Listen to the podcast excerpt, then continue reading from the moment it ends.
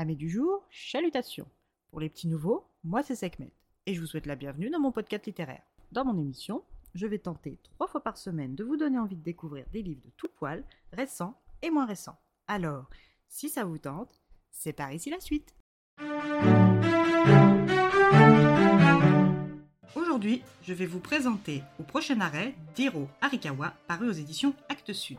Dans ce roman contemplatif, nous empruntons la ligne de train située à la jonction de la ligne Akiyu-Takarazuka, dont le terminus est Umeda, au cœur de la ville d'Osaka, et de celle d'Ankiyu-Amazu, qui permet une correspondance pour Kobe en gare de Nichinor. À titre informatif, Akiyu est l'un des plus grands opérateurs privés de chemin de fer du Kansai avec ses trains aux wagons rouges et leurs intérieurs à l'ancienne qualifiés de mignons ou d'élégants selon les cas. Dans ce roman, le héros et personnage principal est la ligne Ankiyu-Imazu.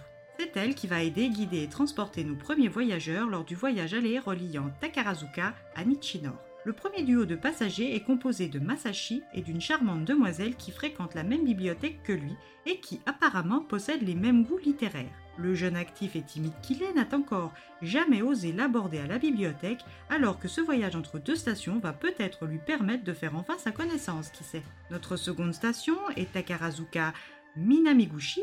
Elle est la plus vieillotte des trois stations Takarazuka.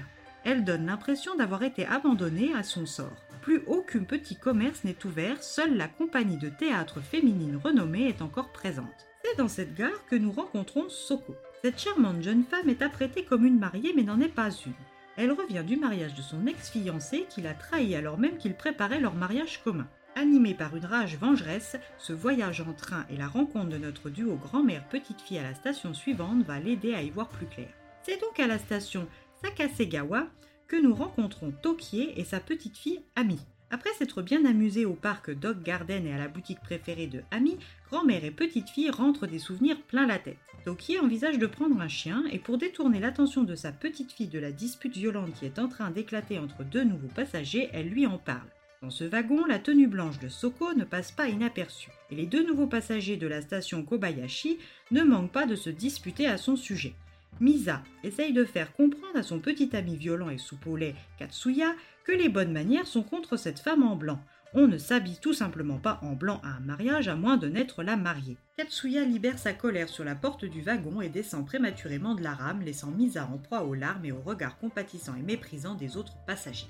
Ce n'est malheureusement pas la première fois qu'il la traite de la sorte. Ce voyage sera peut-être celui de la révélation. À l'arrêt de Nigawa, c'est une bande d'adolescentes qui embarque et l'histoire d'amour de l'une d'entre elles avec un jeune actif de 5 ans son aîné ouvre les yeux de Misa. Etchan n'est pas encore majeure et connaît pourtant un amour plus satisfaisant qu'elle. La station de Kotoen sera-t-elle celle qui signera la fin d'un an de relations toxiques? À l'avant-dernière station de Mondo Yakuchin, c'est la rencontre entre Kaiichi Kozaka et Gondawara Miyaru, deux étudiants à la recherche de leur première relation amoureuse, que le wagon accompagne jusqu'au terminus de Nichinor.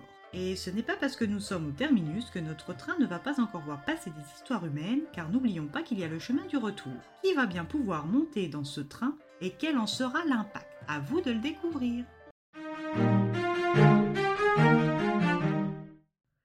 Les mémoires d'un chat, du même auteur, ce livre se dévore d'une traite. Une fois ma truffe dans les pages, impossible d'en ressortir avant le point final.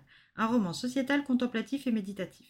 Un bonbon de zen que je vous encourage à découvrir, que vous ayez un attrait comme moi pour le Japon, la culture et la littérature japonaise ou non. Et eh bien voilà, j'en ai fini pour aujourd'hui. J'espère que cet épisode vous aura plu et vous aura donné des nouvelles idées de lecture. Si vous souhaitez découvrir d'autres petits bonbons littéraires tout droit sortis de ma bibliothèque, je vous retrouve le samedi 4 mars prochain pour un nouvel épisode. Et si d'ici là je vous manque de trop, n'hésitez pas à me rejoindre sur mon compte Instagram, les lectures de Sekhmet. Sur ce, chalut les amis et à la prochaine!